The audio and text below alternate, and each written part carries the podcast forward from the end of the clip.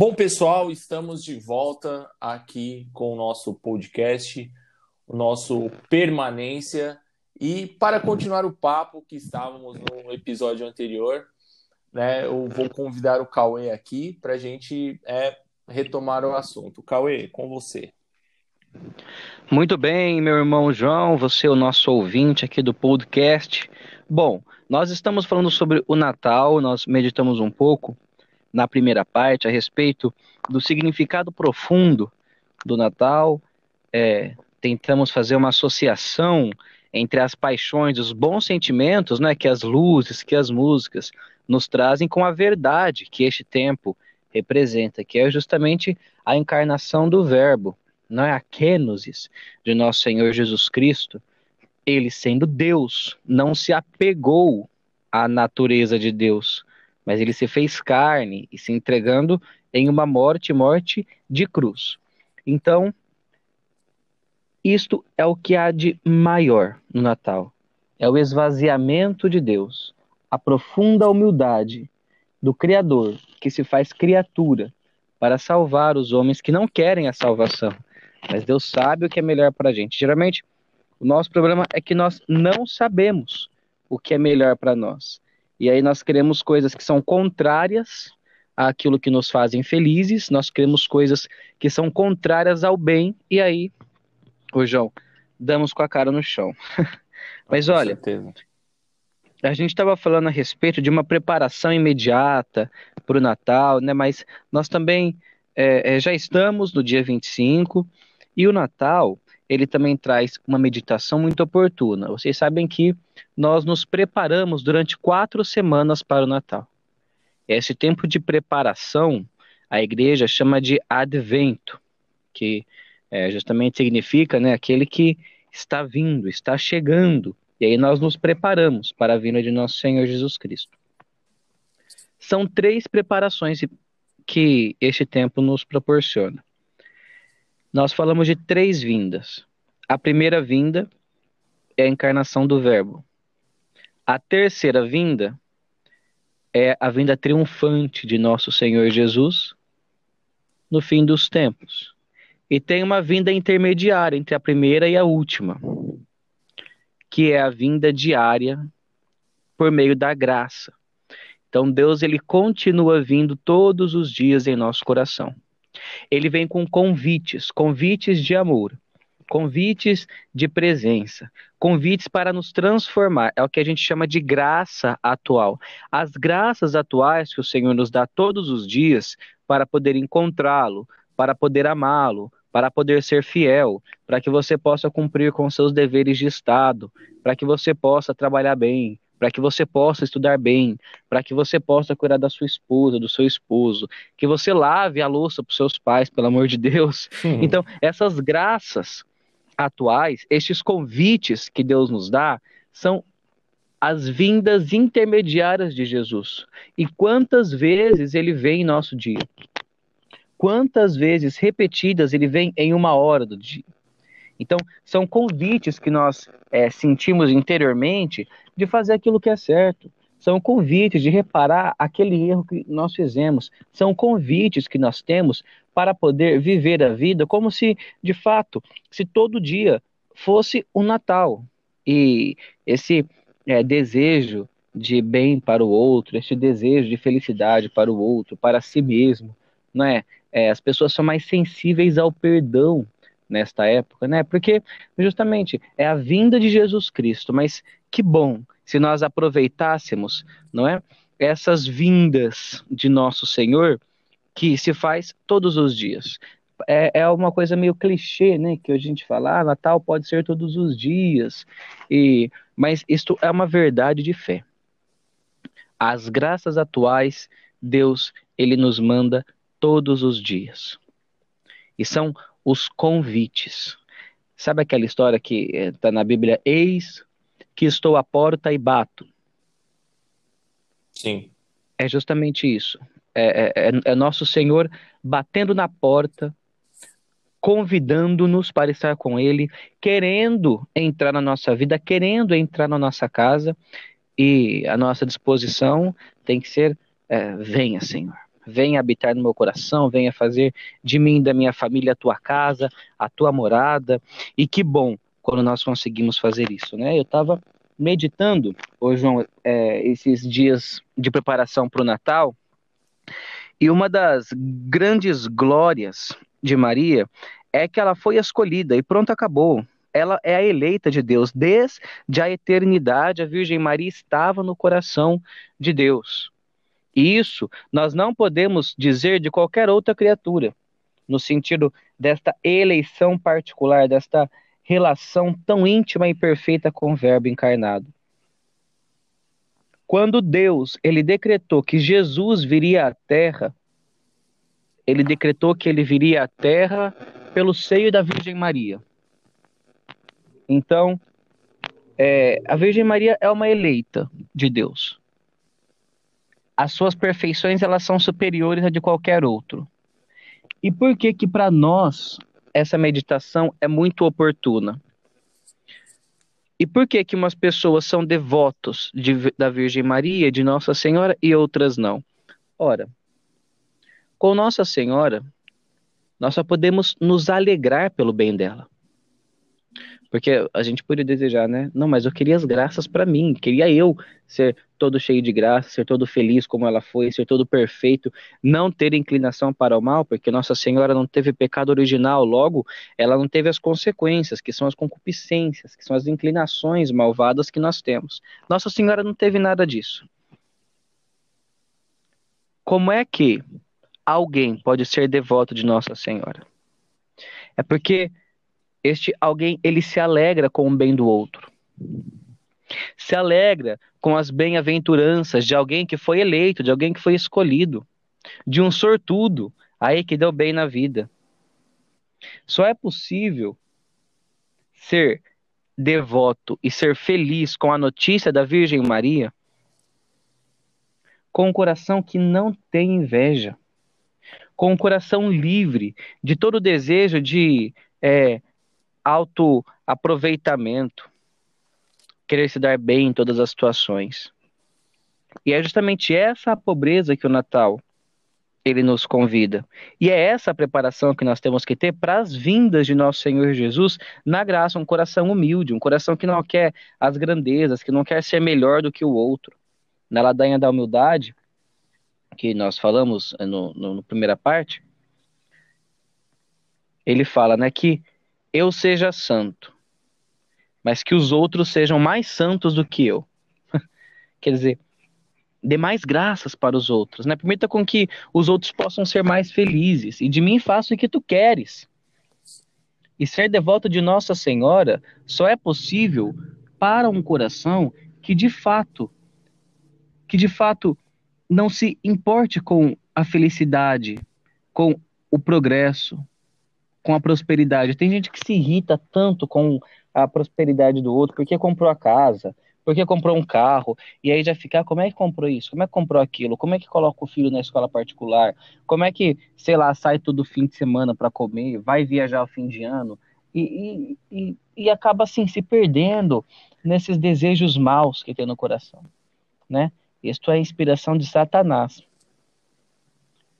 Então, uma preparação perfeita para esta vinda de Cristo que está à porta e batendo é se alegrar com o outro, é desejar o bem do outro, é ter o coração vazio de vontade, aquele caminho de São João da Cruz que nós falamos. Né? De um lado tem o desejo do céu, é, a, a meditação da palavra, a oração, do lado tem as virtudes, a santidade, tudo coisa boa. Do outro tem prazer, do outro tem satisfação dos desejos, do outro tem, enfim, tudo que não é assim 100% bom, mas que também não é ilícito. E no meio, que é o caminho dos que chegam a Deus, está escrito no caminho de São João da Cruz, né? Nada, nada, nada, nada, nada, nada, nada, nada, nada. Quer dizer, nós não temos que desejar nada para nós, senão aquilo que Deus nos der.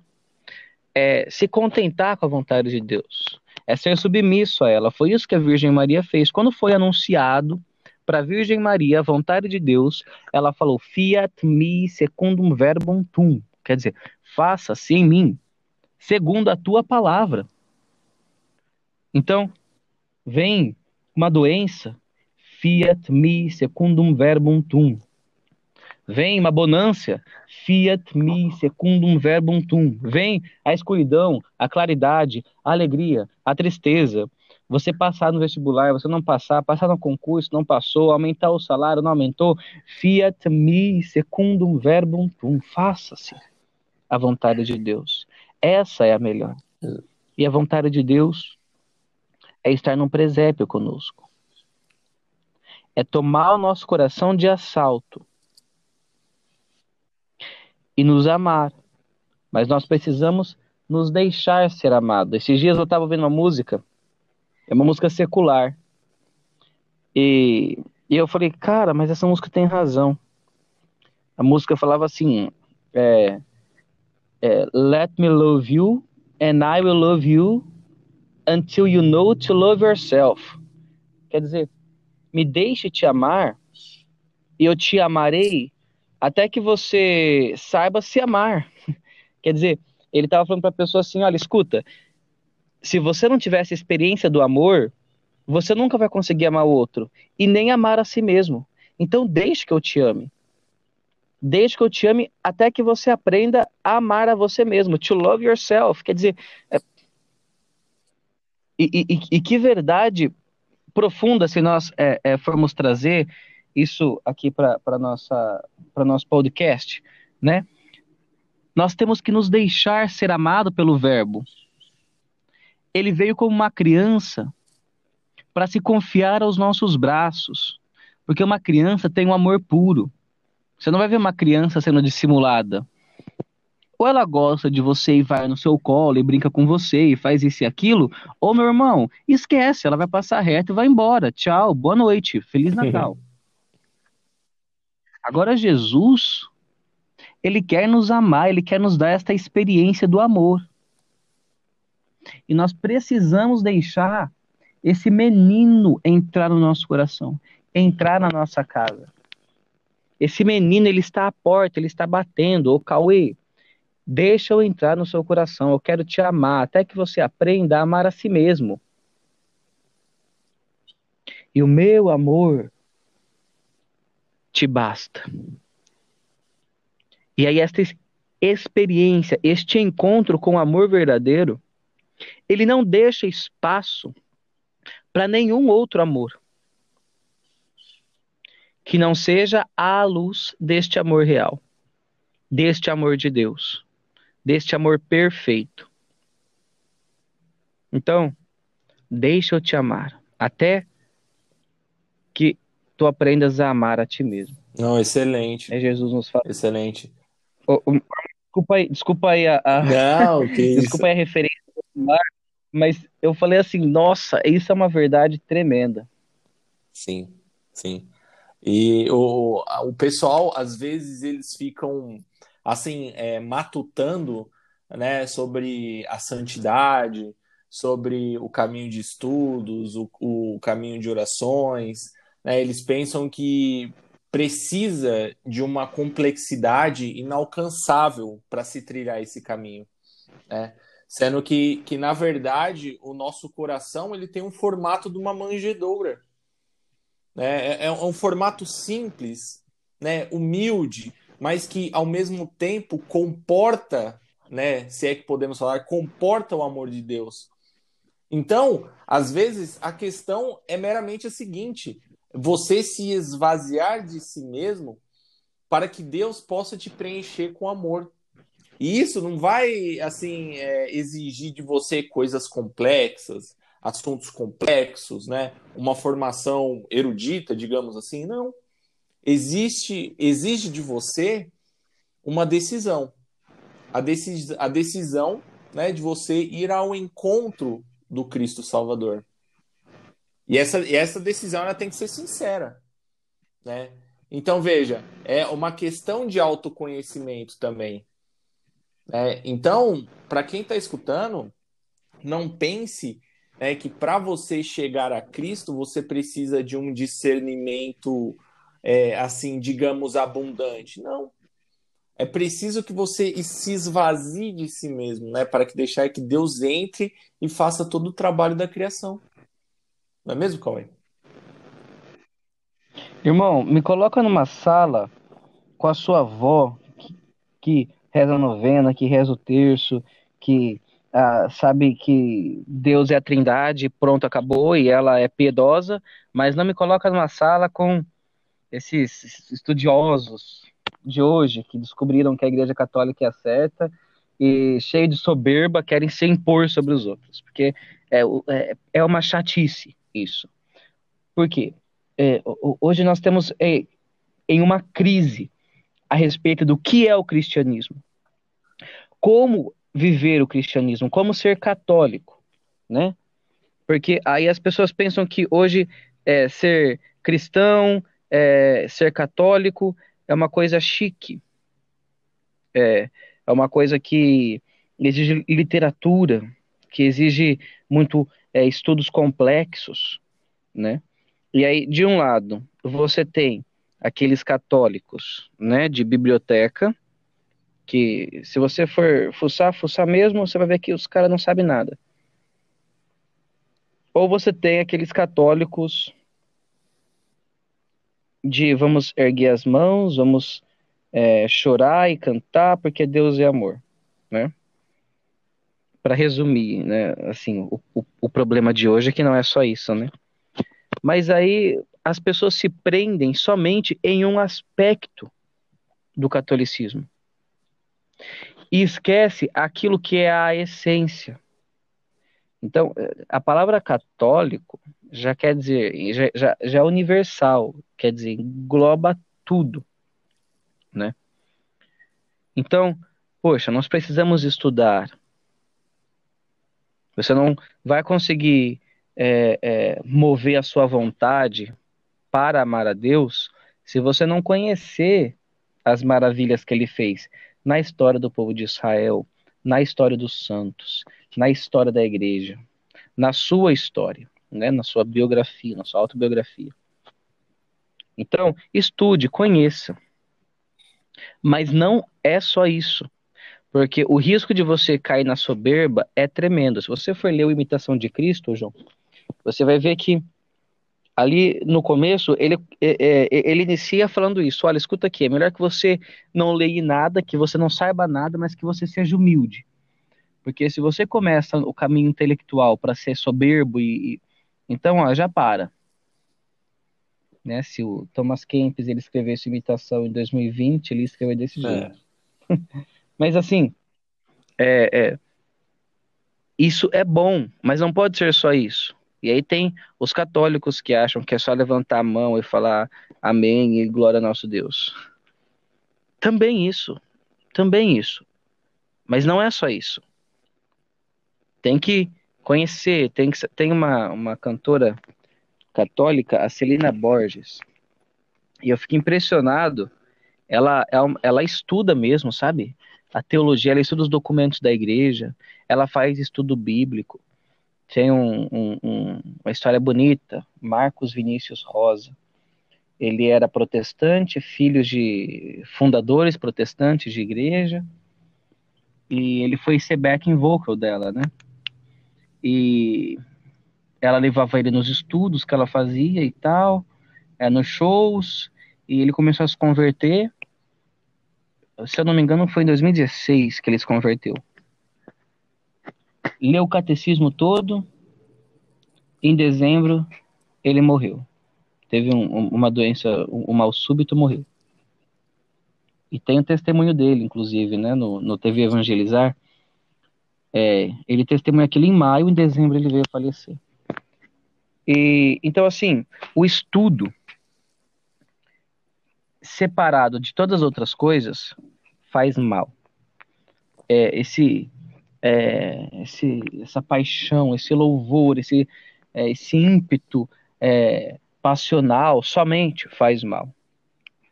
Você tem que uni-los e colocar o Espírito Santo, que é o amor, e colocar a pobreza de Belém, colocar a família de Nazaré, a humildade, abrir as portas para o amor Deixar com que Deus ele te cative. É melhor que você seja conquistado pelo amor de Deus do que. É, é ridículo separar isso, né? Mas hum, vocês vão entender o que eu estou falando. É melhor que você seja conquistado pelo amor de Deus do que por você descobrir que a Igreja Católica é verdadeira. Só racionalmente. E não ter uma experiência com Cristo. Uma experiência com o ressuscitado. Uhum. Entende? Então, é, é, a, a encarnação do Verbo é justamente essa história do ele vir até nós, ele vir ao nosso encontro, ele tocar a nossa natureza e ele querer nos tocar. É, é bonito aquela cura que ele faz, que ele com a saliva ele cura o cego. Ele tira dele e coloca no outro, ele toca, né? Então, o Senhor ele quer nos tocar. E esse toque vai nos transformar.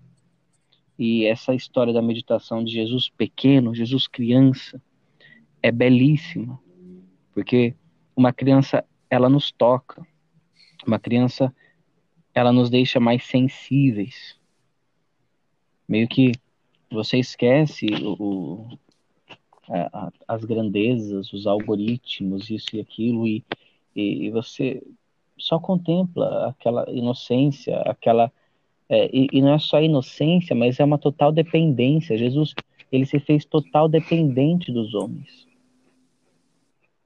Uhum. Entende? E não, sim, é, é, essa questão ela é muito interessante, né? Porque ela coloca é, dois lados da mesma moeda, né? A fé e a razão. E inclusive tem uma encíclica, né? Que nós indicamos assim, eu falo nós assim, mas num tom geral, né, de unanimidade, para todos lerem, porque às vezes você pensa que é assim, lendo livros que você vai alcançar assim alguns discernimentos e tudo mais, mas às vezes basta que você esteja, vamos dizer, naquela missa de bairro, porque assim, eu e o Cauê nós somos de cidades interioranas, então existe muito, né, aquela missa humilde, né, de bairro, piedosa, né, de pessoas simples, e às vezes é, estar numa, numa experiência dessa fala muito a respeito do amor de Deus para você. Ou seja, a face né, da experiência é, pura, da experiência divina, da experiência humilde com Cristo, também revela muito para você.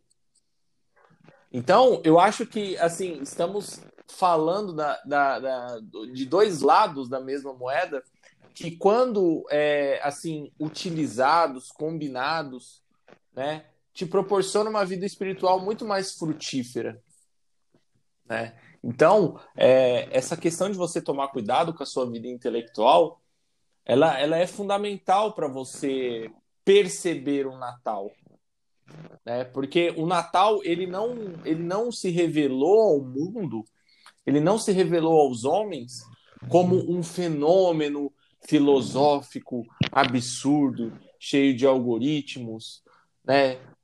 Ele se revelou como uma experiência humilde. Uma experiência humilde. Né? Então, isso tem muito é, a, a, dizer a nós, tem muito a fazer com que nós, assim, é, reflitamos sobre isso, não é, Cauê?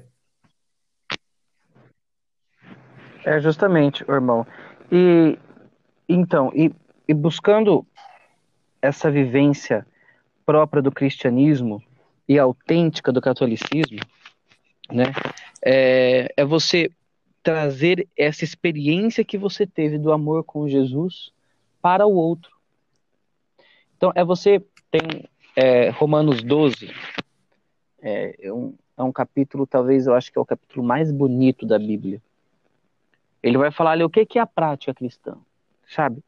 E, e tem uma que me chama muita atenção, que ele fala assim, de você é, ser diligente em descobrir a necessidade dos outros, entende? Quer dizer, você correr para saber o que o outro precisa e você logo fazer aquilo, não, não fica perguntando, ah, quer que eu faço isso? Vai lá e faz. Isso. E aí ele diz assim, olha, não pagai o mal com o mal, mas pagai o mal com o bem. Então, aquele que te faz mal, cara, para de ficar pensando em vingança, de atormentar o teu coração com pensamentos inúteis, ou de como teria sido se não tivesse, ou como a, aceita essa situação, aceita a circunstância, abraça o que a vida te deu, e esse é o caminho do nada.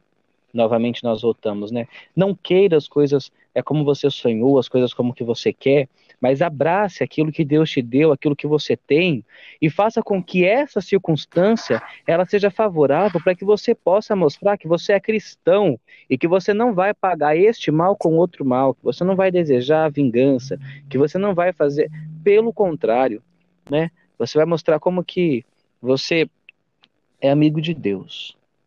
E amigo de Deus, ele é capaz de perdoar. Ele é capaz de, olha, Virgem Maria, tão unida com o Senhor. Não, exatamente.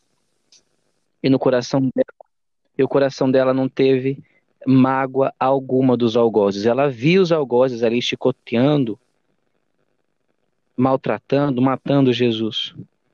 Mas não teve uma única desordem no coração de Nossa Senhora. Quer dizer, ela não teve o menor impulso de raiva contra aqueles homens. Ela não teve nem por um milésimo de segundo o pensamento de se vingar desses homens. Então, assim, seja solícito em ajudar o outro. Não queira pagar o mal com o mal, mas pague o mal com o bem. Faça com que o outro ele se sinta feliz na tua presença, não para tua vaidade, pelo amor de Deus, mas para que é de fato você possa fazer alguém feliz. Já pensou você passar por essa vida e não fazer ninguém feliz, não poder servir ninguém, não poder se doar para ninguém, não poder ajudar ninguém? Isso é ser inútil. Às vezes, é, você tem um trabalho importante, né? Você, mas você não se doa por ninguém, você não ajuda ninguém, você não faz nada ser mais fácil para o outro, pelo amor de Deus. Então, você é um inútil, sim. Não importa o cargo que você tem, não importa. É, não ajudou o outro, não se doou, é inútil. Mas isso não, não é uma sentença. Não é uma sentença. O cristianismo ele vem justamente quebrar essas sentenças que de determinismo que faz uma pessoa é má para sempre, uma pessoa triste para sempre, pessoa. Ele nos dá a oportunidade de uma conversão. E quando Jesus ele fala do precursor, daquele que vem preparar o caminho, é justamente São João Batista. O que que São João Batista faz? Ele tem um batismo que não é o mesmo batismo, viu, do, do cristão, é o outro batismo, o batismo de São João Batista. Só ele tem aquele batismo. Que era de conversão. As pessoas queriam se converter, ele fazia lá um rito simbólico.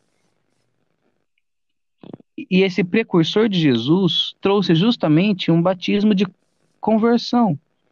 Quer dizer, uma outra chance. O sol que nasce de novo. O dia que brilha outra vez uma oportunidade que você tem novamente de viver bem, de fazer as coisas boas. Então, o cristianismo ele traz essa perspectiva da sua doação, né? E o amor ele é justamente isso, é você se doar, é você se sacrificar. Por isso que Jesus fala, não, não tem ninguém que ama mais do que aquele que dá a vida pelo seu irmão, aquele que se sacrifica aquele que trabalha para o outro, aquele que se doa, né?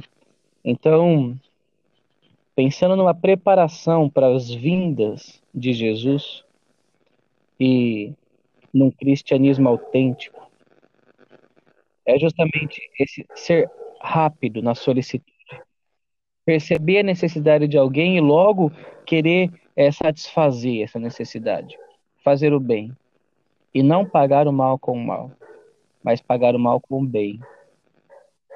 E dá aos outros uma oportunidade de emenda e a si também uma oportunidade de viver novamente, de transformar o coração e viver de novo.